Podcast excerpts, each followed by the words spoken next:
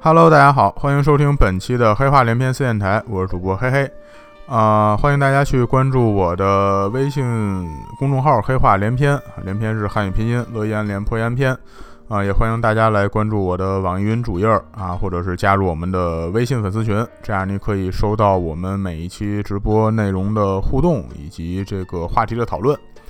啊，本期啊，咱们接着讲这个隋唐啊，隋唐这个一个多月没讲了，是吧？这个这期录之前我还特意听听，我说上一期我到底讲到哪儿了呀？上一期最后咱们讲到了秦琼在这个造绝林误伤人命。后来呢，多亏有自己这好朋友，在山西潞州府天堂县八里二仙庄的山童单琼信，毁家纾难啊，为了秦琼那花着钱扯了去了，先买通了这个被杀的吴掌柜家的苦主啊，就是这吴掌柜的媳妇儿啊，给了一千五百两银子，说了啊，这官司呢你也甭打了，天堂县你也甭待着了，你呀拿这钱爱去哪儿去哪儿，你爱干嘛干嘛，对吧？你改嫁也成啊，重新开店也成，做买卖也成，随你便，反正。不能让我们在天堂县再看见你，再看见你，哪儿看见哪儿杀，明白了吗？这钱够不够？那能不够吗？这苦主高高兴兴拿银子走了，随后又舍了几万两银子，在这个官场上上下打点，最后呢，把这个斩罪，不错，给买通了，买成了无伤人命。那这没有办法直接买成无罪释放，那买成无伤人命，这就好不错的了。发配两年半。啊，说发配去哪儿，这成新问题了。一般呢，这个发配啊都挺苦的，是吧？要么就是去边疆啊，要么是干这个防务建设这种苦活，要么就直接当兵啊，在那边这个边疆作战了。单雄信说呢，说那这个发配不能往太偏远的地界发去，是吧？山西发乌鲁木齐去啊，发海南去，这都不成啊。咱就找个近点的地界吧。说近点儿有哪几个选项呢？一个是山西，山西太原侯李渊，哎，这是最近的，而且山西啊，当时离着这个北方突厥地界也不远啊，所以是一个挺好的发配地方之一。单雄信一听山西，说去李渊那儿，一摆手说不成。李渊，李渊那是我杀兄仇人啊，说不成，那人不讲理，换一个，换一个。还有一个是燕海登州，那是靠山王老杨林那边。燕海登州呢，是防着高句丽的。单雄信又一摆手，这也不成。这二哥啊，跟杨林，我听说过有杀父之仇啊。你给二哥发那儿去，这不是恶心他吗？不成，再换一个。那再换一个，离着近的就剩北平府了。北平府罗毅那边，单雄信这一琢磨呢，哎，罗毅跟二哥没听说他们有什么关系。成，那就发北平府去吧。这递了银子上去，啊，蔡天德蔡大老爷那当然直接就答应了，说好。那就发配北平府二年半徒刑。哎，这个押送的衙役派谁呢？金甲通环上来了，说：“老爷，这活儿这就派我们哥俩去吧。啊，我们跟二哥也熟。”蔡大老爷更高兴了。啊，押送犯人不是什么好差事，有主动乐意去的，那能不高兴吗？索性把这任务就交给这二位了。单雄信呢，也把这俩人还有秦琼一块儿，仨人都请到二仙庄啊。说秦琼是犯人，现在不算了啊！现在基本跟无罪自由身差不多。几个人在这个二仙庄一块儿把酒言欢了一阵。金甲先问了，说：“二员外，这次说发配，最后把二哥发到哪儿去了呀？啊，这大人也没跟我们说。”山雄信说：“哎呦，二位头还不知道呢。嘿，我们呀也是忘了跟您二位说了。我们在家里头商量半天，啊，挑来挑去。”最后选了那么一个不太远的地界，就在北平府。金甲一听愣了，看看农环，说说哪儿您呢？北平府啊！哎呦，怎么挑半天挑了一个让二哥送死的地界啊？送死的地界！哎呦，二位头，这单雄信这也慌了，说这快给我们讲讲，这北平府怎么着了？您是不知道，掌管北平府的呀是北平王，叫罗毅，这我们知道呀。听说了，说这个北平王是挺正派这么一个人物，是是是是是，他人是挺正派的，但是这跟正派不正派呀没有什么关系。这位北平王千岁啊，据说小时候他出身不太好，所以呢，弄得这人呢就心里稍微有点扭曲，平生最恨的就是这囚犯。据说凡是发配到北平府的犯人，罗王爷从来不问什么罪过，上堂先打一百杀威棒。说这位啊，这是江洋大盗啊，恶贯满盈，杀人无数。这个上来来一百杀威棒。说另外那位呢？另外那位没多大罪过，就是偷了邻居于大妈家里一只鸡，不管，那也先一百杀威棒。哎，列位，这杀威棒可厉害。咱们讲三国的时候讲过，周瑜打黄盖，好，五十军棍下去，差点就把老头给打死了。就说是现在秦琼年轻啊，年富力强，身体好点，那一百杀威棒那也受不了啊。下手稍微狠一点就有性命之忧。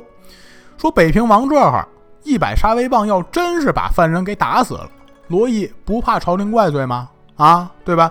明明人家就是一发配，是吧？人家可能在这儿干仨月活，这就没事儿了。你凭什么呀？你你滥用私刑把人家给宰了？哎，罗毅人还真不怕。罗毅是吧？那可大多了。当年这个靠山王领着兵马平定天下，说枪挑八省半。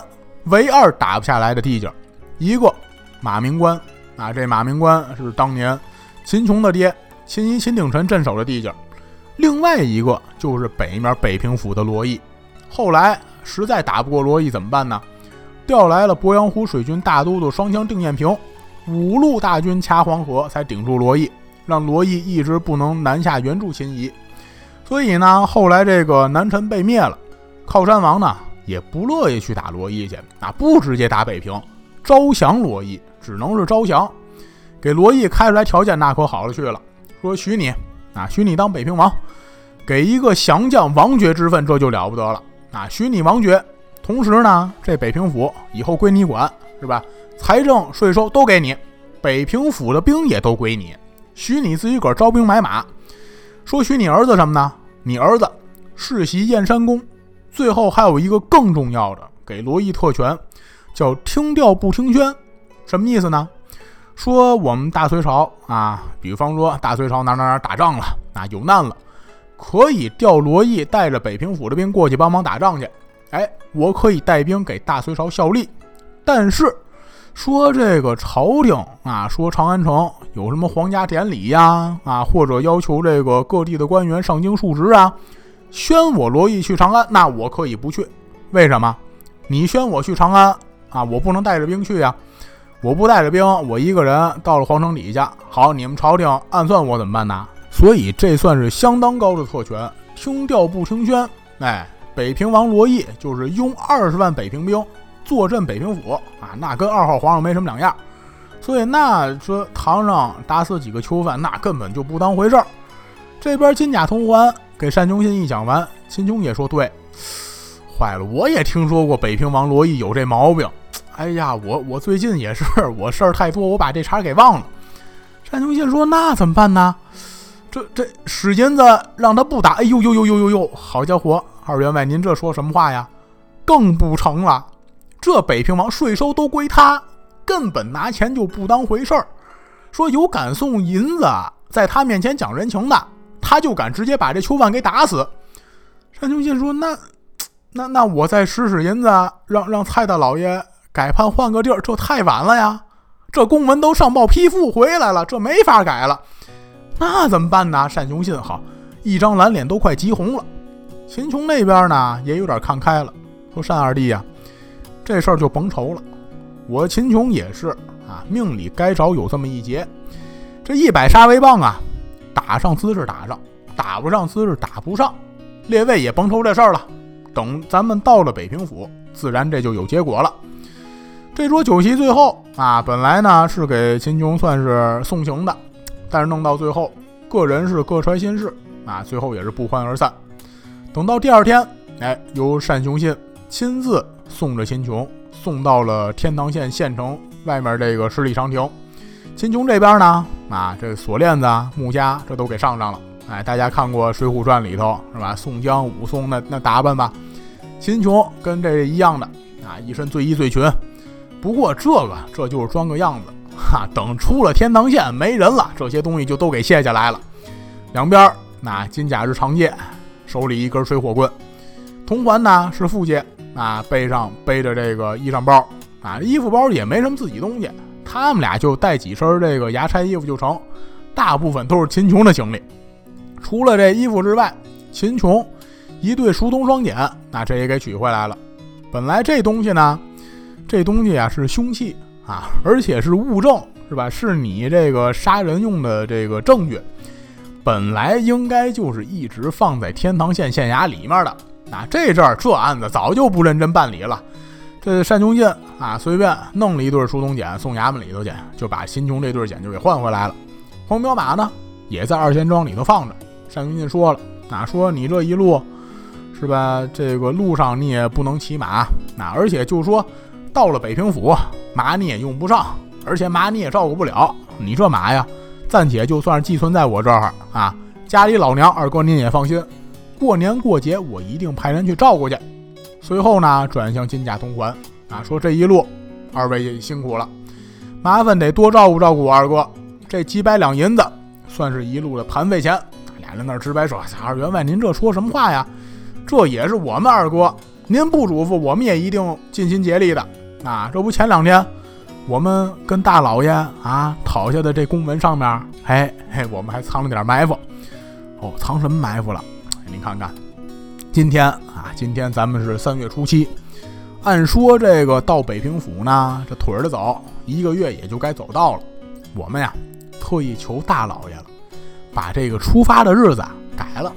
改成五月初七了，哎，所以呢，咱们这路上啊也不用赶，是吧？仨月时间啊，慢慢走，慢慢溜达，路上二哥肯定吃不了苦，您就放心吧。现在呀，我们最担心的就是 北平府这一百杀威棒的事儿。单雄信也是叹了口气，说是啊，说 这事儿，这事儿，这事儿，我暂时我也没想出来怎么办。但是二位路上不用挂怀这事儿，那此事呢，单某我自有主张。好，那麻烦二员外了，我等这就上路了。金甲通环带着秦琼一块儿啊，这个出了天堂县啊，就往北平府走了。这没走这多远，那秦琼这家啊锁链子这就都卸下来了啊，罪衣罪行也换下来了，全都换上自己的衣服。仨人好，跟游山玩水一样。那单雄信给的银子也多呀，啊，吃的喝的住的根本就不用挑，一路上也不赶时间，是吧？看见说，哎。这地儿这个景色漂亮，那这地儿风光漂亮，那就多待一天。看见哎呦，这儿名胜古迹啊，那多待三天。玩累了屋里一歇啊，说这第二天懒得赶路，那多住一天。那一路白天睡到日上三竿再起床，那随随便便的是吧？晚上刚一擦黑，那就打尖住店。一路上秦琼那更舒服了啊，家也不带着，行李也不用他背着是吧？金甲那边背着包袱背着钱，铜环那边扛着家。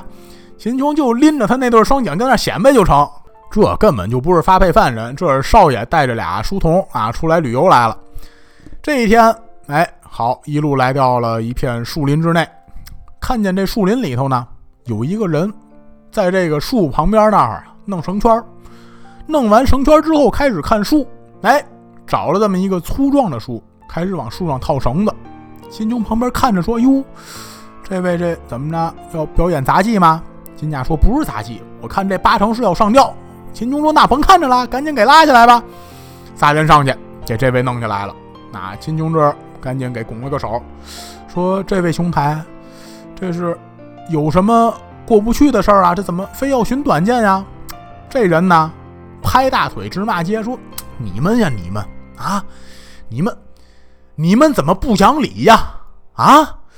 我说你们，你看你们这赶路的。”放着外面的大道不走，来这树林子里头，你们都管什么闲事儿啊？啊！你们可是害苦了我了，你知道不知道呀？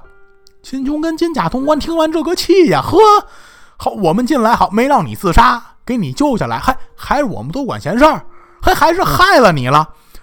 我说这位兄台，特意的不会说话了呀？我怎么不会说话了啊？你说你们几个好，现在给我弄下来了。你给我弄下来了，我现在是不死了，但是你们几个后面不能看着我一辈子吧？啊，是吧？你们总得有正事干去吧？一会儿你们走了，我还得接着上吊。你说死还不让我死个痛快的，我还得死两次。你说你们是不是多管闲事儿？金青说：“哎，对对对，这话倒是也有道理。那那我们是有点多管闲事了。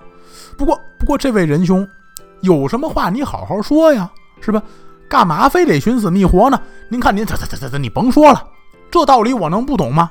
啊，俗话说得好呀，好死不如赖活着呀，是吧？有什么想不开的，非得死呢？而且我这家里头上有老下有小的啊，我死我死是死了，我家里老太太、家里老爷子谁照顾呀？我家里小孩谁照顾呀？我一死，这一家老小吃什么去呀？我一死，我倒是痛快了，我全家人招谁惹谁了？干嘛要承受这痛苦呢？啊，白发人送黑发人，我这不是大不孝吗？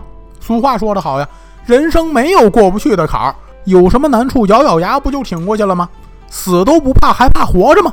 啊，你说我为什么非得寻死不可呢？秦琼一听说，对呀，是啊，这不挺明白的吗？啊啊，我想说你全都给说了，不是？那那您这说说呗，干嘛非得寻死觅活呢？这位呢，坐这儿把这通话一说。啊，稍微也缓过来一点了。哎，是是是，各位大哥啊，小弟我刚才啊，实在是有点心烦意乱的，我这说话确实不太中听了。您各位是不知道呀，我呀，我是我们家主人交代给我干的活，我办出岔子了。这回去，我们主人也得治我的罪，说不好得把我们全家都给抄斩了。所以现在呢，我在这儿上吊了。我们主人日后找不着我，那我死就死我一个，至少我能保全我们一家人呢。秦琼这大概听明白了，哦，明白了。这个兄台，那您跟我们说说，这个办出来岔子出的是什么事儿啊？哎呀，说有什么用啊？说了你们也帮不了我。哎，你看看你，说了是我们是可能帮不了你，说了不打紧的呀。你不说你怎么知道我们帮上忙帮不上忙啊？不是我不愿意说，不是你这我我这还忙着自杀，你就当死之前给我们哥几个讲讲故事解解闷儿，成吗？那就当你死之前为人间做了最后一个贡献，哎，那也行吧。这个不瞒大家啊，我呢姓上官，单名一个狄字啊，叫上官狄。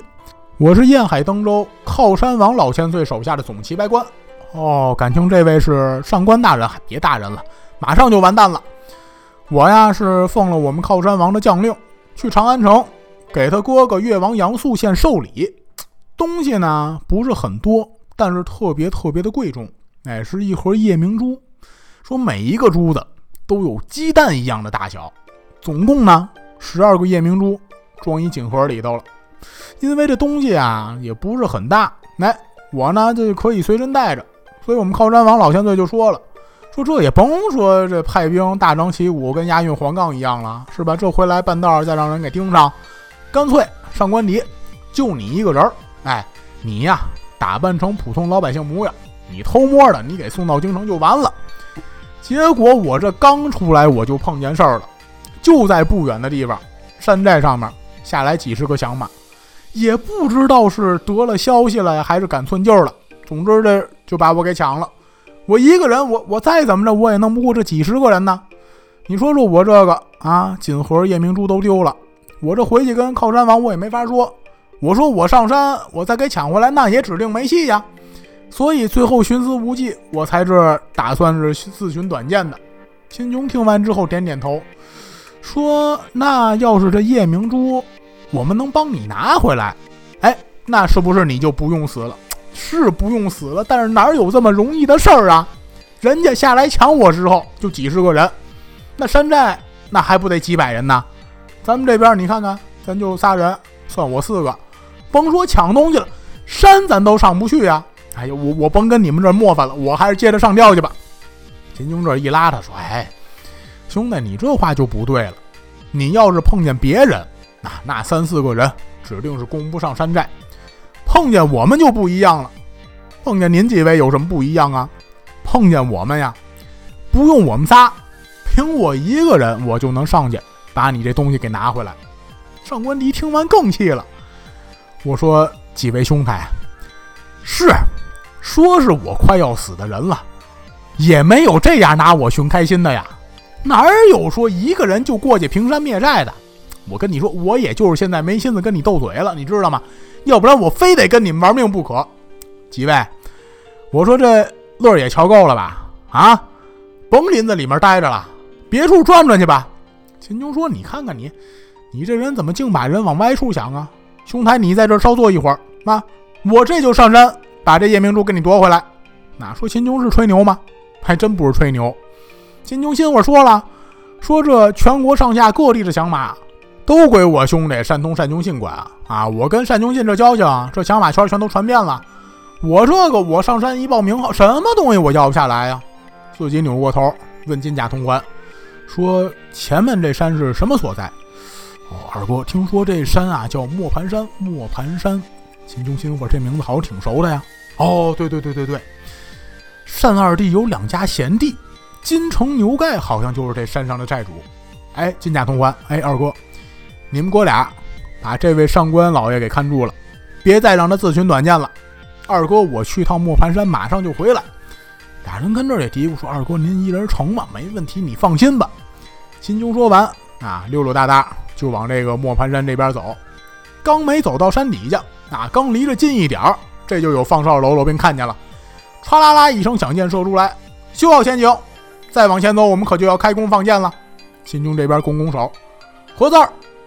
这边一看，哟，这是同行来了，并肩字儿啊！这位好看辛苦，哟，您这是啊？我是来拜会你们寨主爷的啊！烦请通报一声，就说山东济南府历城县秦琼秦叔宝特来拜会。好好好，您稍后，我们这就上山通禀一声去。那这小喽啰兵噔噔噔噔噔往山上跑，这边山上金城牛盖一听说，哟，秦二哥来了，快快快，赶紧下山迎接去。那这边好，整个山寨这仪仗队也出来干活了。那先吹三通，打三通，然后开始放炮啊，好，跟迎接皇上那架势似的。两位寨主，一个呢叫小二郎金城，另一个叫赛展雄牛盖，俩人这打马出来。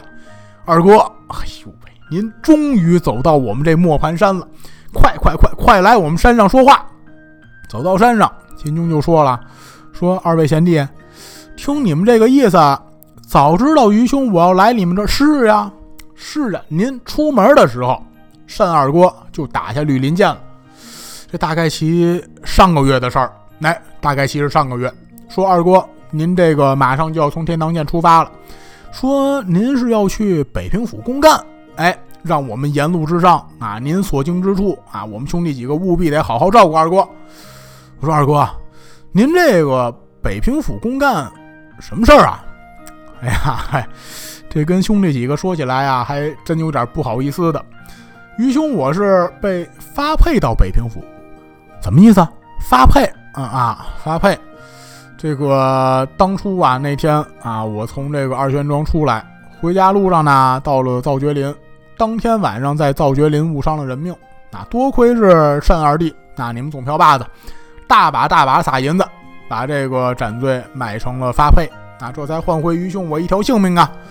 所以呀，我这也不是什么北平府公干，啊，实际就是去北平府发配的。我看来到了这个磨盘山，啊，想起来是二位贤弟居住之所在，我就让这个借差啊在山下等着，我特意上来跟二位打个招呼。金城一听哦，这么回事儿啊！嗨，咱总票把子也就是糊涂了，花这么多钱干嘛呀？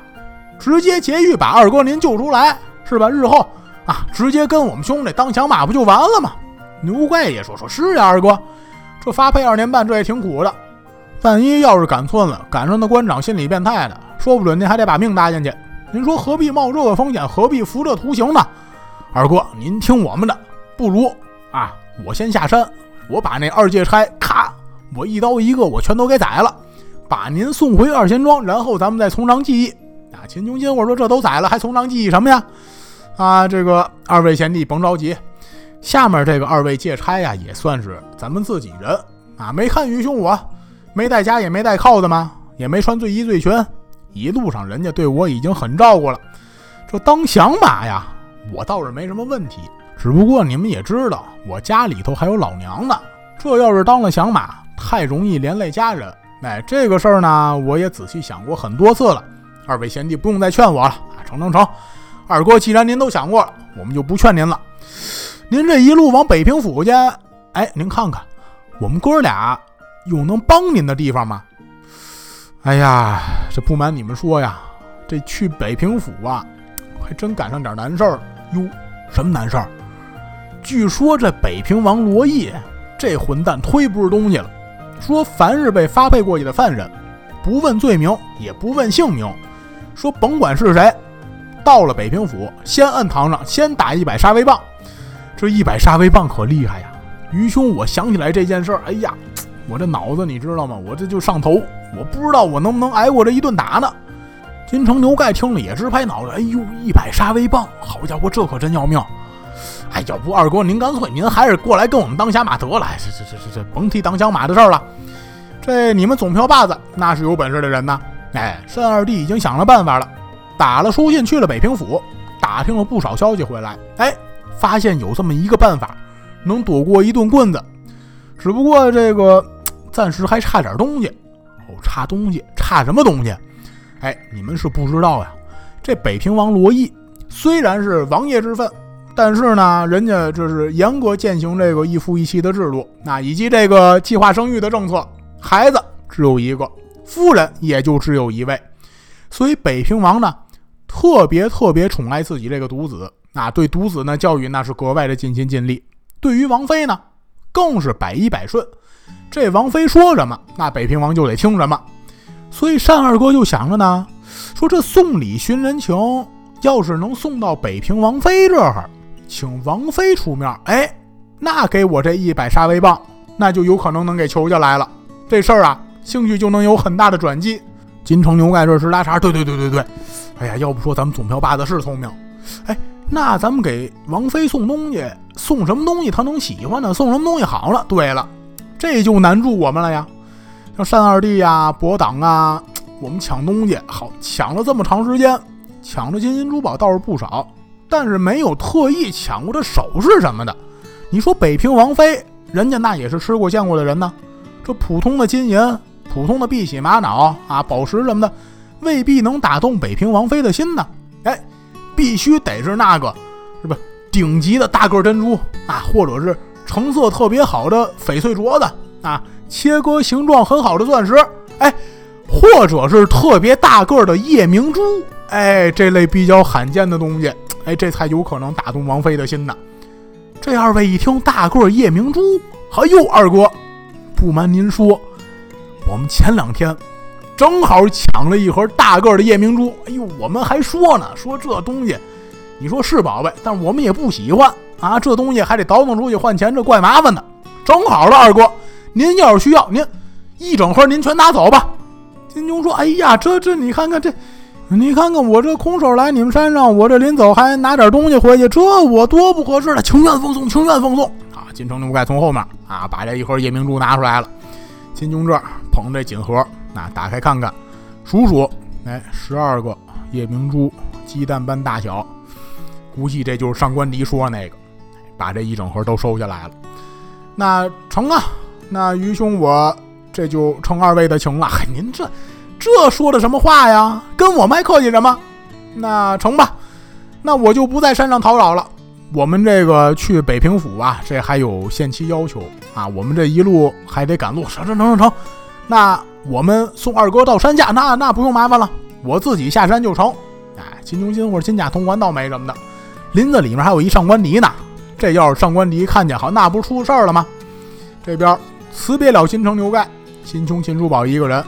手里啊拿着装着夜明珠的盒子，溜溜达达下来了。秦琼走了之后，上官迪在这林子里面就直撇嘴呀，冲着金甲潼关就说：“说你们这朋友什么人物啊？啊，一个人就敢挑一个山寨，这不是失心疯了吗？”金甲潼关说：“你哪儿那么多废话呀？你有什么着急的事儿吗？啊，你不就是急着去自杀去吗？自杀你着什么急呀？急了一时半会儿的吗？”啊，你你就不能消停会儿？你跟那儿坐着歇会儿吗？你等我们二哥回来，到时这东西真没拿着，我们亲手给您套这绳圈里面，保证您不受一点累，成吗？来，这正说着呢，过一会儿就听见山上那儿当叮当开始放炮了。金甲潼关冲上官离，听见了吗？听见了吗？这就已经打起来了。上官离这听着也心慌啊，好好好，这真打呀这是。哎呦喂，你们这。这大哥太有本事了！再过一会儿，听不见炮声了。再又过了一会儿，这就看见秦琼溜溜达达回来了。二哥，怎么样啊？哎，你看看，当然是手到擒来了呀！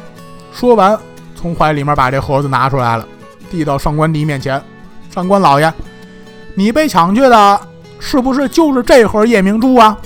上官迪这边眼睛都直了，真拿回来了！哎呦，这位兄台，您这真是天神下凡一般呐！哎呀，我被抢的正是这盒夜明珠。哎呀，您您您怎么拿回？那还用说吗？那还用说？我平山灭寨去了呀！平山灭寨，那山上有几百响马，几百响马全让我给踹了呀！啊，就凭我这一对出冬双锏，他们哪有挡得住的呀？反正最后这山上的响马呀，反正就死的死，逃的逃。那这山寨打这算是没了。上官离听着眼睛都直了。好家伙，您这么大本事啊！哎，不是，这怎么我们刚才怎么没见着有响马往我们这边跑呀？啊啊，是啊，是啊，你你这么想啊？